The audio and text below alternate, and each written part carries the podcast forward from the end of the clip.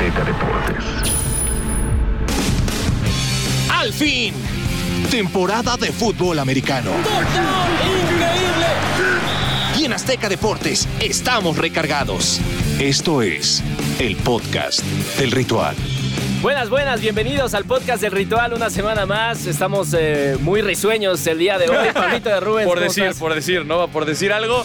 Eh, contentos, cinco semanas de NFL, se viene la sexta, resultados importantes, Bien. remontadas históricas. ¿no? Pitágoras no miente, sí. Gran jornada, gran jornada. Yo estoy contento, yo estoy contento. Lalo, ¿cómo estás? Muy bien, me da gusto que Pablo sepa contar que después del 4 va el 5, Sí. después Oye, del 5 va el las 6, matemáticas siempre fueron no Lalo 6 Ruiz. va el 7, Esto así es un gran logro. sucesivamente. Pero muy bien, estamos contentos, sobre todo viendo lo desconcentrado que está Gabriel el día de hoy, porque hay una persona fuera de esta cabina ¿Quién te de está radio molestando, Gabo? Que dime, se ha ¿quién te está metido molestando? en lo más profundo, literal es esa idea de Inception, donde él ya nada más plantó algo y genera ruido, entonces es divertido el día no, de hoy. no tiene ni que hablar, solamente con hacer gestos, Con que se pares más, muecas, trae esta cubreboca, gorra, No se pongan lentes. nerviosos, chavos, todo está Ni se bien. le ve la cara, pero está bien risueño. Bueno, muy bien, muy bien. Ahí está. Saludos a TJ que hace muchos contenidos por, eh, de la NFL. Saludos a Ah, Chacho, ¿sí? a toda la producción que hacen posible estos contenidos. Y saludos también a Pete Domínguez. Pete, ¿Cómo estás, Pete. hermano? Eh, Gabo, ¿cómo estás? Eh, yo estoy muy emocionado. Octubre, en cuestión deportiva, siempre es el mes más padre. Se junta todo: NFL, MLB, NBA, fútbol. Ya viene el pan de muerto. El, ¡uh! el pan No, de muerto está, ya, ya llega. está. Fórmula 1, absolutamente todo. Y en esta semana 5 hubo una. Bueno, no, no una gran cantidad, pero hubo unos cuantos partidos que la verdad te ya- llaman mucho la atención y sobre todo ilusionan de, de cara a lo que sigue en la temporada. De acuerdo. Por cierto, ya que estamos en los saludos, saludos a Paquito que está Ah, yo pensé ahí que- también yo en los pensé que controles. en. Ah, caray, Sí, sí, sí. A sacar va. el código postal, pero qué bueno que no. Oigan, pues vamos a empezar con, eh, con un tema muy polémico. Eh, el lunes, en pleno Monday Night, comenzó a hacerse eco el nombre de John Gruden, que en días pasados había estado en el ojo del huracán por eh, algunos comentarios racistas emitidos hace eh, varios años a través de unos correos electrónicos. Bueno, pues John Gruden renunció el lunes como entrenador eh, del equipo de los Raiders de Las Vegas, horas después de que el periódico estadounidense de, The New York Times detallara más correos electrónicos en los que había hecho comentarios homofóbicos, misóginos, eh, Racistas. y racistas. Sí. eh, en un, de- por, por cierto, a un líder sindical de la, de la NFL, de, pre- específicamente de, eh, del el líder de la Asociación de Futbolistas de, de la NFL De jugadores, sí. de, de- de jugadores. Y bueno, pues eh, estamos hablando de un entrenador que había ganado un Super Bowl, que había sido un destacado analista de, de E ESPN allá en Estados Unidos eh, y que regresó en la NFL en 2018 para liderar el resurgimiento de unos Raiders que hoy se quedan eh, pues sin entrenador, desahuciados y, y quién sabe qué vaya a pasar con este equipo, Pablo. Me, me- parece a mí que es un tema súper delicado y la NFL es muy específica y muy clara en este tipo de situaciones, es tajante.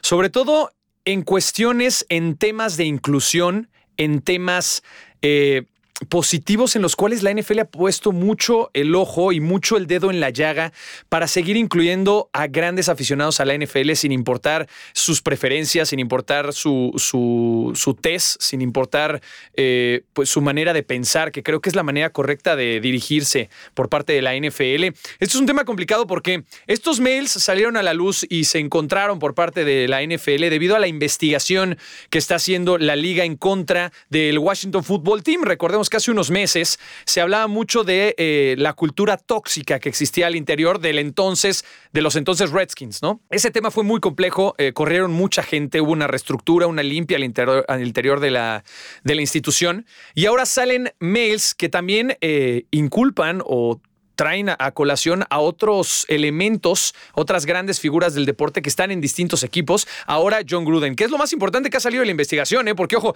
no ha sonado nada la investigación hasta el día de hoy que salen los mails de Gruden. Entonces, sí me parece que es una llamada de atención fuerte, sí me parece que la NFL no se va a andar con tonterías. Me parece correcto por parte de Gruden también retirarse y ofrecer disculpas a toda la afición después de lo que, de lo que se da a conocer, porque es inaceptable. La NFL no eh, tolera este tipo de situaciones. Me parece que los fans tampoco deben de hacerlo y nosotros de este lado nos sumamos igual a la misma dinámica porque tenemos los mismos ideales y los mismos objetivos. La NFL es familiar, la NFL es incluyente, la NFL es de muchos colores y creo que eso es lo más importante. Por eso, eh, desde mi punto de vista, la carrera de John Gruden está terminada al nivel que tú me digas. Hay equipos que han contratado a mujeres como dirigentes en los últimos años. Hay esfuerzos, como, como dice Pablo, en el envío de mensajes sociales, incluso en los cascos de los jugadores. Hay esfuerzos por dejar atrás eh, lo que en su momento también pasó con Colin Kaepernick. Eh, Lalo, ¿para ti alcanza a golpear este hecho a la NFL o todo lo contrario? ¿Se, eh, se deshacen a tiempo de este, de este personaje y hay que aplaudir la situación? No, yo no aplaudo esta situación bajo ninguna circunstancia. A ver, vamos por partes para que la gente se entere qué fue lo que pasó. Cuando él era analista del partido el lunes por la noche en una cadena estadounidense que ahora un ratón es el dueño, él envió una serie de correos donde bajo ninguna circunstancia se puede justificar ni tampoco defender la postura que tomó John Gruden. Se metió contra el comisionado, se metió contra la cabeza de la asociación de jugadores, se metió contra personas de preferencias sexuales distintas, se metió en contra de la mujer. Y hay que dejar algo en claro, las capacidades no van de la mano de una ideología, de donde vengas, y absolutamente nunca se podrá defender eso, se tiene que acabar de tajo. Hasta ahí todo va muy bien. Lo único que me pesa o lo único que pone en duda, lo único que diría que está bien complicado para la NFL es que ha abierto una caja de Pandora. Abierto una caja de Pandora porque si realidad, la realidad es que va a actuar de esta forma, va a correr a las tres cuartas partes de la liga. Va a correr, si no es que a toda la liga.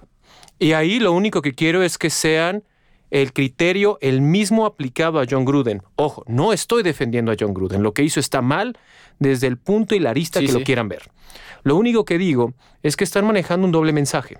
Un doble mensaje que va a ser bien complicado y será bien, bien difícil que no haya circunstancias que se presten a malas interpretaciones. ¿no?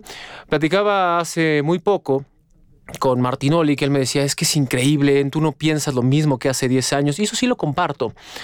Tú no piensas lo mismo y no eres la misma persona que, el día de ayer. Tú no eres la misma persona que hace 5 meses, que hace 10 años.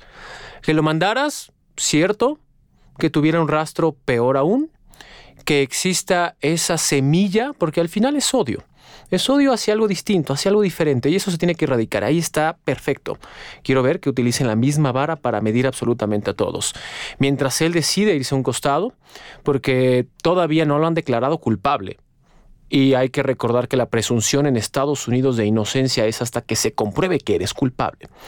Por cómo va la tendencia, todo va hacia allá pero se han filtrado muy pocas cosas. Se han filtrado muy pocas cosas y han subrayado esos elementos que les dan la justificación para la acción que han tomado. A él no lo despide los Raiders. A él la presión que ejerce la NFL lo obliga a dar un paso al costado. Entonces yo lo único que digo es que es un tema bien complicado y pido que entonces sea el criterio igual para todos. Pero yo creo que si quiere sale a la luz va a ser no, igual. No, no, no. Mira, esto es muy sencillo ¿Sabes qué? y amo este deporte. Pero hay personas que le pegan a sus parejas y los reactivan. Pero, hay personas que se drogan hay un- hay y los un punto reactivan. muy importante hay en lo que personas estás que, tienen que no posesión de armas de forma ilegal y no los despiden. ¿Sabes qué, Hay Lalo? un coreback que Y a tiene una investiga- Kaepernick lo- Hay una lo- No, no, no, investigación en curso Es que, contra un Lalo, personaje que tiene 21 demandas civiles Lalo, en ¿sabes su contra y todavía está comprando 27, mi- cobrando, perdón, 27 millones de Todo dólares. eso está mal Eh, lo ese pero argumento- que Pedro tiene Ese algo que decir. te voy a decir por qué se acaba. Porque la NFL no lo corrió. La Es la NFL no lo despidió. No, es la presión social. La NFL enc- encontró la investigación, se lo mandó a los Raiders. Sí. Y los Raiders, para ver qué hacían los Raiders. Y lo salió a decir en, una, en un comunicado uno del Departamento de Comunicación de NFL. Nosotros no tomamos ninguna decisión, queríamos ver qué hacían los Raiders. Entonces, no, no encuentro la coherencia en pedirle a la liga que tenga coherencia en otros casos cuando la NFL acá no metió las manos. Acá no castigó a nadie. Entonces no le puedes decir a la NFL, suspende al que pateó, suspende al que golpeó, suspende al que esto, porque la NFL acá no metió nada. Mira, esto es muy sencillo. Yo no necesito hacer algo, puedo sugerirte hacer algo y el resultado será el mismo. Lo que hizo la liga fue simplemente decirte, mira, Pero, Está pero esto- ellos no castigaron. está esto, O sea, eh, porque no tienen el valor moral ni siquiera de los que están sentados en la oficina central de Nueva York. Si abres esa caja de Pandora, y ojo, reitero mi punto inicial, yo estoy a favor de que se termine esto y se termine de tajo. Eso se tiene que llevar a cabo. Pero lo único que digo es, yo puedo hacer que ustedes hagan lo que yo quiera, sugiriéndoles que hagan lo que yo quiera. Y yo jamás voy a mover un dedo para que eso ocurra. Y eso es poder. Eso O es sea, influencia. Sí, sí, pero al final no acaba siendo tú el que juzga. No, porque lo más Y no sencillo. acaba siendo los Lo más, tampoco. sencillo, lo más sencillo, a ver, lo único que yo digo, y ahí voy a parar porque es un tema bien complicado y es un tema de sociología. Y se puede ir desmenuzando, que es tristemente un tema de estudio que dará para mucho. A lo que voy es, tú no piensas lo mismo que hace 30 días. Tú no puedes E- esa juzgarme. parte sí, Lalo. Tú no puedes acuerdo, juzgarme pero- porque yo de chiquito pateé a una niña, y esto es un caso hipotético, por supuesto, pero de repente van a decir, ah, tú eres el patea niñas. Ojo, eso es el tema en el que digo que se tiene que tratar con muchísimo Pero creo que estamos cuidado. entrando en demagogia. No, Al no, final no, de cuentas, si hace Ojo. 10 años tú hiciste comentarios, hace 10 años seguían siendo comentarios erróneos, equivocados y que iban en contra de los valores Sí. de la liga, del deporte, Sí. lo que tú quieras. Entonces no justifica. Yo no era parte de esa liga. Yo no No era importa. parte de esa liga. Ojo. Y esto es el carambas punto al que quiero llegar. No me pueden juzgar por algo que yo digo y reitero que yo estoy a favor de que se haya ido. Eso no está bajo ninguna circunstancia en debate. A mí no me pueden juzgar por algo que dije cuando yo no pertenecía a la O sea, liga ni cuando pertenecía a un equipo. Como persona, Por no eso quiere la liga decir no que hizo nada. Sí. así, pero Por eso la liga- que se haya ido de la NFL. Pero eso por eso la liga no hizo nada. Eso es lo único que yo digo. Eso. Eso Pero es lo único tan que yo digo. sabe de la presión, de lo incorrecto y de lo que mal que hizo estuvo. del riel. No hay forma de defender la cantidad de estupideces que puso y escribió. Correcto. Toda persona es libre de tener una opinión y toda persona es libre de externarla, nos guste o no los guste. Sí, sí. Siempre y cuando no se meta contra la libertad de otros o no haga sentir Claro. incómodos a otros. Totalmente. Todo esto lo hizo. Yo lo único que digo es, a ver, vamos a poner entonces ese mismo estándar para todo.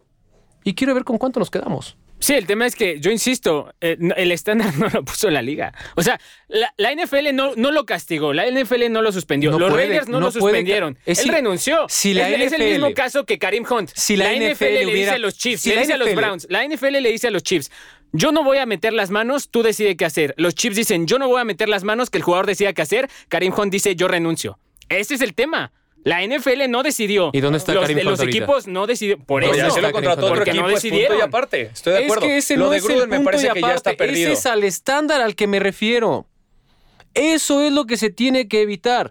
Entonces, si señalamos a alguien, Urban Meyer ahorita está en un columpio disfrutando. Él también hizo una reverenda estupidez.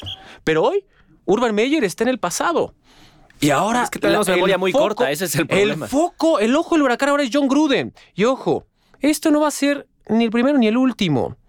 Intentaron hacer una reestructura con Washington y Subraya le intentaron porque ahora la esposa del dueño es la que está ahí. ¿Y qué pasó con el problema de raíz? ¿Cómo se erradicó? No, no. ¿Cómo se cambia la cultura? Porque al final tienes que llegar a eso, cambiar la cultura Rapidísimo. enfocado a resultados y a un deporte. Estoy de acuerdo contigo, Lalo. Nada más rápido, entendamos el contexto. Esto se lleva en marco de una investigación, la cual fue señalada, explotada y, y llamó mucho la atención. Incluso escandalizó a la misma liga por la cultura que está manejando al interior del equipo. Como parte de esta norma.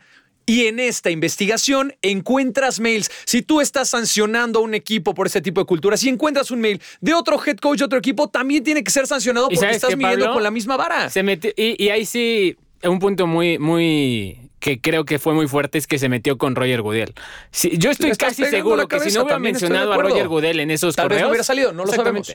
Pero claro y, que y bueno, ya antes de, de acabar con el podcast dedicado a John Gruden, este, pues o sea, a mí me llama mucho la atención que fue un coach en el que apostaron durísimo. Mark Davis, el dueño de, de los Raiders, a- hace tres años firmó el 100 contrato más grande para un head coach en la historia, 10 años, 10 millones 10 de dólares millones, por año. locura. Al final solo cumple tres y los cinco el de este cuarto, ¿no? 2021. Ajá, este iba a ser el cuarto. Un récord, hablando de su producción en la cancha, 22 victorias, 31 derrotas, cero, cero partidos en postemporada, eh, múltiples escándalos con Antonio Brown, con Derek Carr, con los malos picks, con los agentes libres, las peleas con Mike Mayock.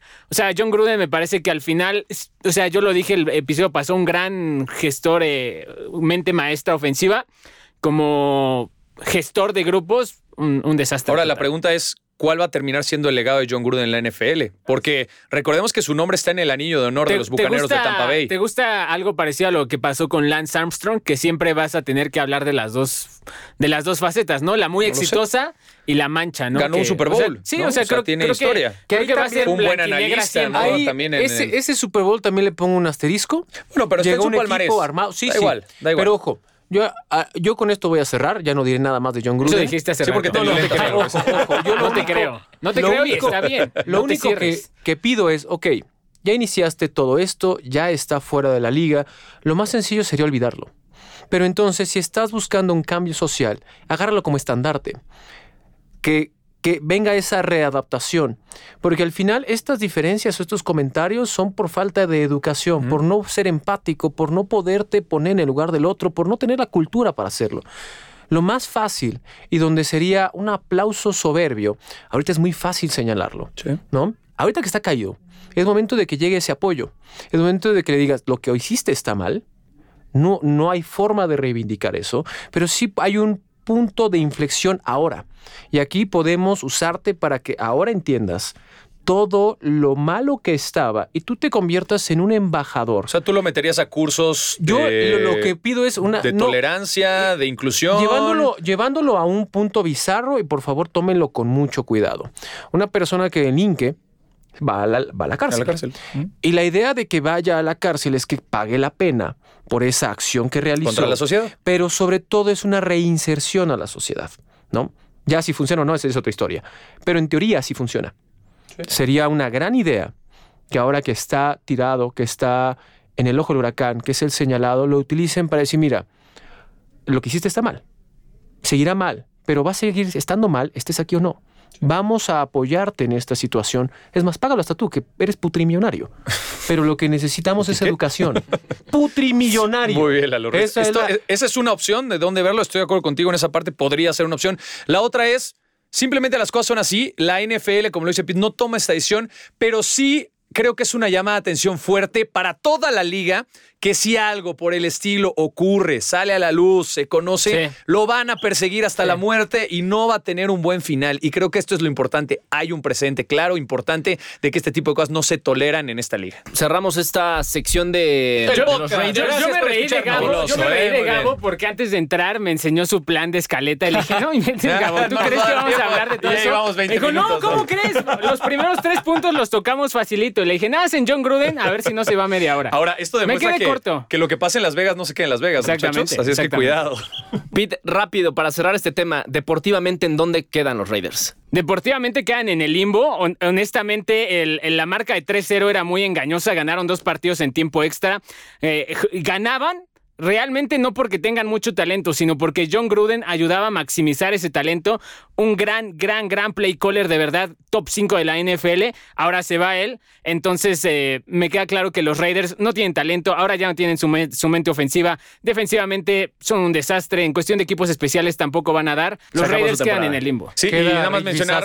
Rick, exacto, Rick Bisaccia, quien fue el entrenador de equipos especiales toda la temporada, bueno, ahora tomará las riendas como head coach interino. Bueno, hablemos más de lo que pasa dentro de la cancha en otro épico partido de lunes por la noche. Lamar Jackson recupera Ah, qué a los Ravens de un déficit de 25-9 en el cuarto periodo. Lidera tres series de touchdown consecutivas para enviar el partido a los tiempos extra, en donde eh, anota, en donde logra su cuarta serie consecutiva de touchdown eh, y termina el juego pues con un lanzamiento de, eh, de anotación a Marquise Brown. Ganan eh, los, los Ravens y hay también eh, un par de temas a tratar eh, en este partido. La cantidad de yardas que lanza Lamar, su liderazgo aún cuestionado por muchos y del otro lado también la gran actuación de Carson Wentz que para su mala fortuna no se ve recompensada con una victoria. ¿Quién empieza, Pablo? Muchos, muchos aplausos a los Ravens, ¿no? Y lo hable, lo que hizo Lamar Jackson ayer fue una verdadera locura. Creo que ha demostrado que tiene ese nivel competitivo. Muchos lo critican. Sigue teniendo este problema de los fumbles, que también tiene que ser criticable y que también es un área de oportunidad y un área de, de tratar de seguir adelante y de mejorar como coreback, porque sí es lamentable. O sea, no puede ser posible que tu coreback suelte tantos balones. Sabemos que le gusta correr, pero ahí es una llamada fuerte de atención. Por el otro lado, ¿Y qué pasó con los Colts? O sea, ¿por qué no estamos hablando de, de los Colts del medio tiempo hacia adelante? O sea, el desdén de la defensiva, la mala actuación por parte del equipo. Muy buen primer tiempo. El segundo, ¿qué pasó? Pero mucho también pasó por el pateador. Wentz. Bueno, también Sí. Blankenship, El pateador, ahí eh, estaba el tenía un problema de cadera, recordemos incluso, porque hasta el punter eh, tuvo una, una oportunidad de patear ¿no? durante el partido porque Blankenship no estaba al 100% y ese era el problema. Aún así, se apoyaron en él, pero está lesionado. O sea, también tienes que entender esta parte. Gran participación de Carson Wentz, yo lo aplaudo, más de 400 yardas, dos pases de touchdown, con todo y que tiene la mitad del cuerpo lesionada. sigue ejecutando bien. ¿no? Lleva Mis dos respetos. partidos consecutivos con una muy Claro, buena y ahora con los Colts ha tenido una buena participación, ¿no? Tiene, tiene a su head coach, ¿no? El mismo, el mismo coordinador ofensivo que tenía en Filadelfia. Entonces eso le está ayudando. Pero, pero de verdad, no puedes perder una ventaja así. 25 a 9 era la ventaja que tenían los Colts. Y la perdieron de manera estrepitosa con unos Ravens que si bien juegan bien, pues también tienen sus carencias y también hay manera de ganarles. Y, y- y lo de Lamar Jackson es una locura, pero también el equipo rival les permitió un buen de cosas que no debieron haber hecho. Se les escapó un partido que pudo haber sido bien importante para los Colts para mandarlos hacia adelante y los Ravens logran su cuarta victoria eh, con, con, no sé cómo decirlo, de verdad, más de 400 yardas, cuatro pases de touchdown, siendo el líder de, de acarreos. Es una locura lo de Lamar Jackson. ¿Cuánto va a durar? No lo sé. Hay que disfrutarlo mientras dure. Y buena victoria para los fans de los Ravens, Ey, verdad. sí, sí, sí. Al, al final, ayer Lamar Jackson, bueno, el, el lunes Lamar Jackson lanzó más de 40 pases. ¿Saben cuántos partidos en la historia de la NFL han, han existido que un coreback lanza más de 40 pases? La respuesta no la van a saber porque la tuve que buscar. 4017 veces en la historia de la NFL.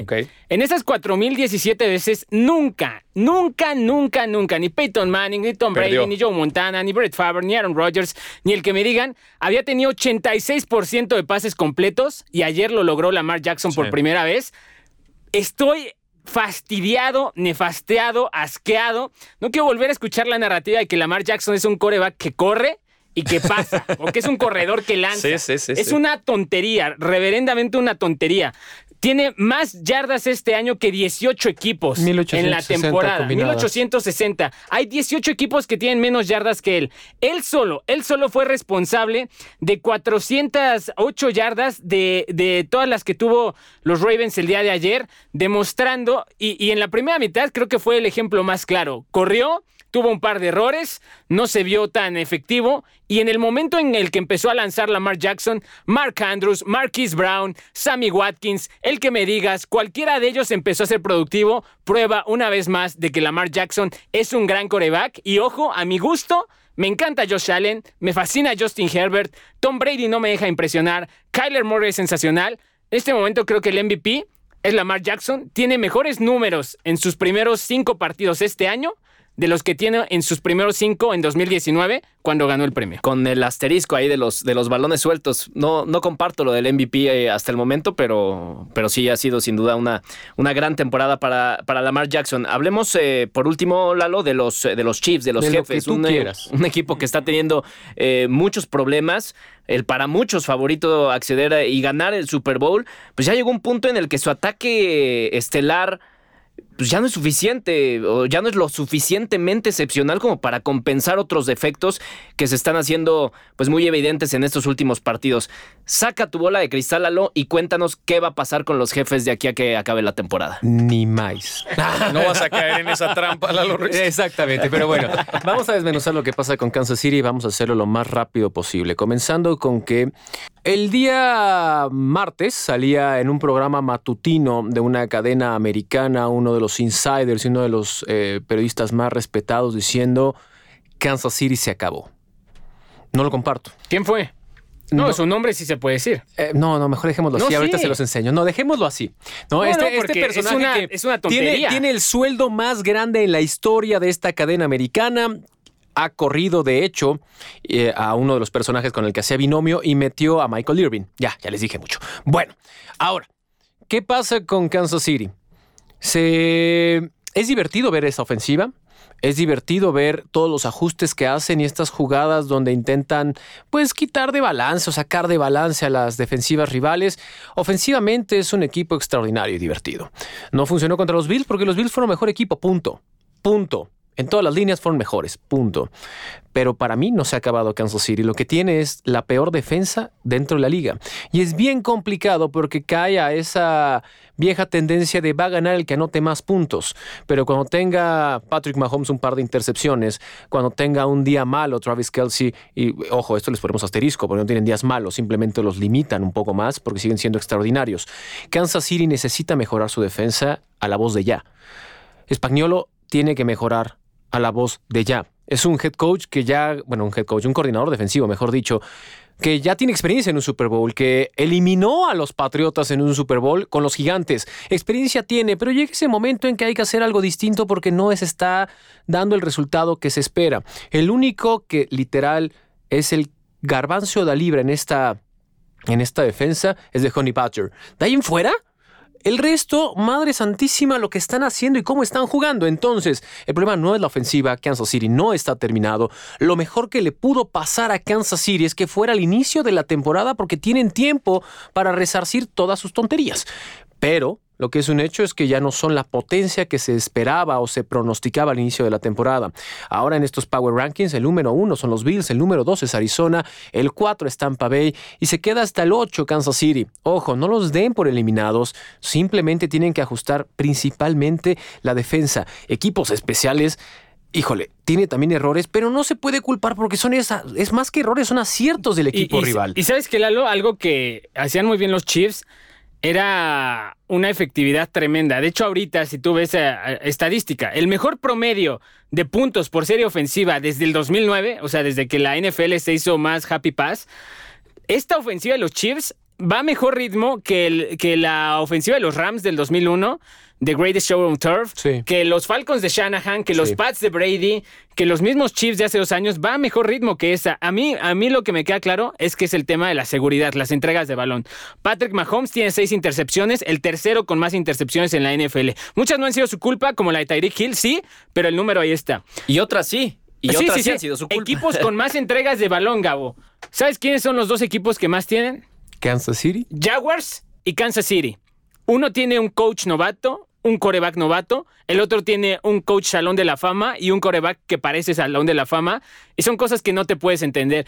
O sea, necesitan, necesitan ser más pacientes, más seguros, más efectivos. Y a mi gusto tienen que correr el balón. Yo no soy fan de esa filosofía, ustedes lo saben, pero les están jugando con muchísimos secundarios. El partido contra Bills, tú veías siempre eh, esta, esta formación que ya, ya la vimos tres veces este año cuando juegan contra los Chiefs. El single high, un, un safety por encima de todos y que abajo de él hay tres defensivos del perímetro para cubrir los pases largos. Se los están quitando a Mahomes y Mahomes está empeñado en conectar esos pases largos. A veces hay que aprender a tomar los pases cortos y a correr el balón. Y ya no tienen a Clyde Edwards Heller por algunas semanas. Tampoco hay lío ahí. Eh, eh, ahí- ahí tampoco estoy de acuerdo con, con Lalo y Pablo. sí. ¿eh? Sí, o sea, Ed- Edward Seller me parece que lleva bust eh, firmado en la frente ya desde la temporada pasada. La entrega de balón es algo realmente fácil de solucionar en dos, tres Sí, sí, sí. semanas.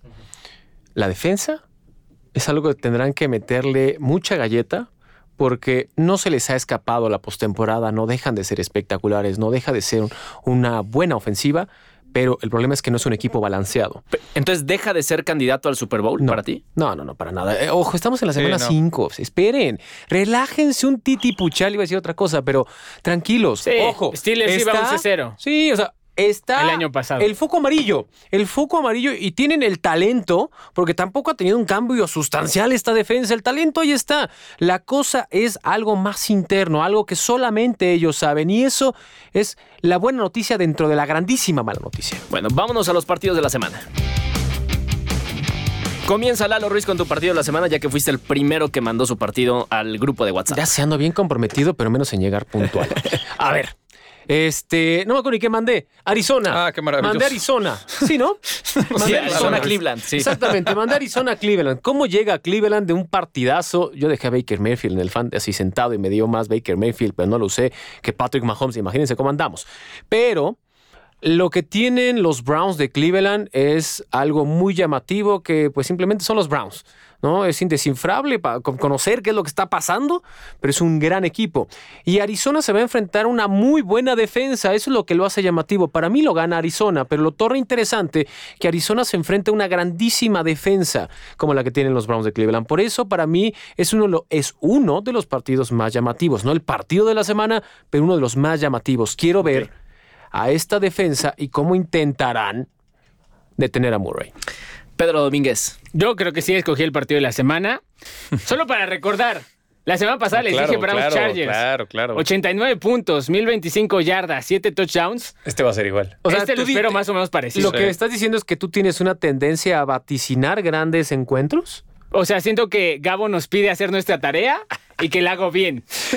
Pete detecta esos elementos importantes que te van a dar un buen partido. Ah, o sea, sabías que sí era tiempo extra y que iban a tener. O sea, Chargers Browns No, eh, bueno, no se fue a tiempo. Pone a No, ya sé, investigar pero cada me- me partido. Por eso se refiero tarda o sea, sus pasara, tú- pasara. tú eres, tú eres este, Eh, una sa- ¿Sabes pitoniza. qué? No, ¿sabes qué me, me gusta? O sea, a mí me gusta mucho ver el que le dicen el tape. Y de Chargers Browns me di cuenta ¿El que eran, que, eran, es- que eran estilos diametralmente opuestos. Pensé Espero que iba a ser muy cerrado. No así. Brutal. Pensé que iba a Muchas ser gracias, como un muchachos. sigan con sus 28-31, pero no un 45-42. Y ahora siento que es algo muy parecido. Chargers Ravens, porque los Ravens eh, es un equipo que, o sea, los Chargers, su defensa es muy inteligente, sumamente inteligente. Es, córreme de la yarda 20 a la 20, lo que quieras. Me puedes correr 200 yardas. Desgástate. Córremelas. A, a Dallas así le hizo. Y entonces ahora va a enfrentar a unos Ravens que su, que su arma principal precisamente era eso. Pero su juego aéreo se está viendo demasiado bien con Lamar Jackson. Y del otro lado tienes una, una defensa que blitzea lo estúpido, la de Ravens. Blitzea de una forma y carga de una forma descomunal. Y tienes un Justin Herbert que le das tres oportunidades para hacer un pase de 30 yardas y te las va a hacer pagar con Mike Williams o con Keenan Me Allen. gusta, me gusta. Entonces me gusta mucho la combinación de estilos que se puede dar en este Chargers contra Ravens. Gran juego. Buenísimo. Venga, Pablo. Eh, no sé si es el mejor partido de la jornada, pero Gabo se Uy, molestó la semana mal. pasada. Espérame. Gabo se molestó la semana pasada porque No, no me dijo un molesté. partido de jueves No por la noche y no le iba a durar su podcast. Entonces, ahora me voy a ¿Sabes ir qué? para el lunes por la noche, ¿les parece? O sea, alargamos. No, no, Está bien, el está jefe bien. Gabo se Está bien. Mira, Cada ya, vez ya que nos tú diste sientas gracia presión. de 24 horas Sí. para que aunque sea 5 minutos les Algo, valgan el lunes. Sí, sí, sí, Por cierto, los invitamos a escuchar los podcasts pasados. Siempre estarán disponibles en las distintas plataformas. Muy bien. Tijuano cada vez que te moleste. Gabo se pone más nervioso que Pepita en Comal. No, ¿qué me va a poner nervioso. Pero bueno, ¿puedo decir mi partido? Sí. Venga, por favor, adelante, muchas gracias, muchachos. Me voy a ir con el Bills de Búfalo contra los Titans. Partido el lunes por la noche. Estos Bills de. Búfalo van en serio. Me gusta. Yo los pondría en el, en el ranking, ¿no? En los Power Rankings de esta semana. Después de la semana 5 está en el top 3, sin lugar a dudas. Es un equipo que está creciendo bastante. La ofensiva, qué onda, cómo juega. La defensiva de las más disciplinadas. Ay, caracas, pero no puso freno de tranquilo. mano. Dije, ah, caray. Es, es una locura lo que están jugando los Bills. Son favoritos a llegar a final de la conferencia, eso sin duda. Y los Titans, que se han visto muy discretos, estoy seguro que viene su mejor momento. Por alguna razón, estos Titans empiezan a subir su nivel competitivo de mitad de temporada hacia adelante y todavía viene, todavía viene lo mejor para los Titans. Se mantienen todavía con récord para pelear. Tienen un, un equipo que puede explotar a muchos niveles. AJ Brown ya regresó de la lesión. Sigues teniendo al mejor corredor de la liga. Me parece que va a ser un buen partido de fútbol americano. Los Titans suelen jugar muy bien estos duelos. Son como ciertos equipos que yo conozco. Se agrandan con los grandes, se achican con los chicos. ¿Cuáles? Entonces me parece que va a ser, va a ser un muy buen partido. ¿Cuáles? Pues la selección mexicana. Bueno, vámonos. Entonces ya que No lo ensucies, no lo No, ensucies. espérate, sí, estamos vámonos. hablando de NFL. 32 minutos de podcast. Tijuana ya está vuelto loco. eh, pero ¿De ¿quieren qué hablar de algo más? de qué ¿Quieren quieres platicar? tienes tiempo, Gabo? Sí. ¿No, no traías mucha prisa? Hay más tiempo que vida. La prisa yo no tengo. Hay más tiempo que vida. trae. Qué Y bonita aquí está frase, mi ¿eh? venganza, ¿eh? No, no, no. Eso es malo y pudre el corazón. Pero Perfecto. bueno. Pues está eh, bien, ¿no? ¿Qué, qué? Ya pues, ¿qué, hablamos de qué más podemos decir? Este, ¿Quieres hablar lesionados? Yo, yo- nada más quería decirles que la Julius carrera para el El coreback Pitts lesionado. No, la carrera para el MVP de verdad siento que sí va a ser una locura este año. O sea, pero en corebacks. Exacto, o sea, Sí. son corebacks todos, pero quien me digas, ¿eh? Lamar Jackson tiene credenciales, Justin Herbert tiene credenciales, Dak Prescott tiene credenciales, Kyler Murray tiene credenciales, Tom Brady las tiene, Aaron Rodgers por ahí viene. Ahí va, ahí va. Eh, Ky- eh, ya dije Kyler Murray, eh, me, me está faltando Uf, uno por de cierto, los yo creo que. Tom Josh Brady Allen. lleva la Josh delantera. Allen. Estaba pensando, ¿quién lleva la delantera hace rato que dijiste Lamar Jackson? Yo creo que Tom Brady. O sea, sí, en yo el lo Más menos. que le pondría a, a Tom menos. es la calidad de los rivales a los que le ha ganado. Eso, yo siempre he sido partidario, no es su culpa, le No, no, tienes el, que ganar el al que está calendario enfrente. suma, el calendario suma. Pero Lamar Jackson este año está evolucionando de una forma brutal. Josh Allen avanza de 50 en 50. Justin Herbert. puta, o sea, La nueva cara No, de la no, no, es una estupidez. Kyler Murray. O sea, va a Sí, estar es una locura, ¿eh? buenísima la carrera para el MVP. Ya sé qué quiero decir antes de que nos despidamos. Ok. Quinto mejor pasador en la historia, Aaron Rodgers, 422 pases de anotación, lo consiguió el- en la semana número 5. Segundo, vaya problemón en el que se ha metido Baltimore después de la actuación histórica de Lamar Jackson en año de renegociación de contrato. Sí. Agárrate, porque ahora, ¿cómo le dices? No, va a no ser te- mejor no, pagado Oye, liga. no te voy a pagar. Mejor pagado la Lo liga. está representando su mamá y Sí. su mamá va a pedir todo. Sí, a Su mamá es, dinero. Señores, genio. vámonos. Agárrense. No, yo quiero espérate, una mamá no de acabo. esas. Ah, no. Todavía no acabo. Ya. Wow, wow, wow. Y la última. Crisis en los pateadores dentro de la NFL. lo que hizo lo que Mason semana, Crosby, No, no, lo fallando todos, cinco goles. No, no, pero lo de Mason Crosby ya no tiene, ya no tiene mamá de la- Lamar Jackson. Entonces, cinco goles de campo fallados en un mismo partido. El sexto lo mete y gana su equipo y lo reciben como héroe. Eso ya lo platicamos otro día. Pi Domínguez, Lalo Ruiz, Palo de Rubens, soy Gabo Martínez. nos vamos? Adiós. No te pierdas el próximo episodio del podcast del ritual.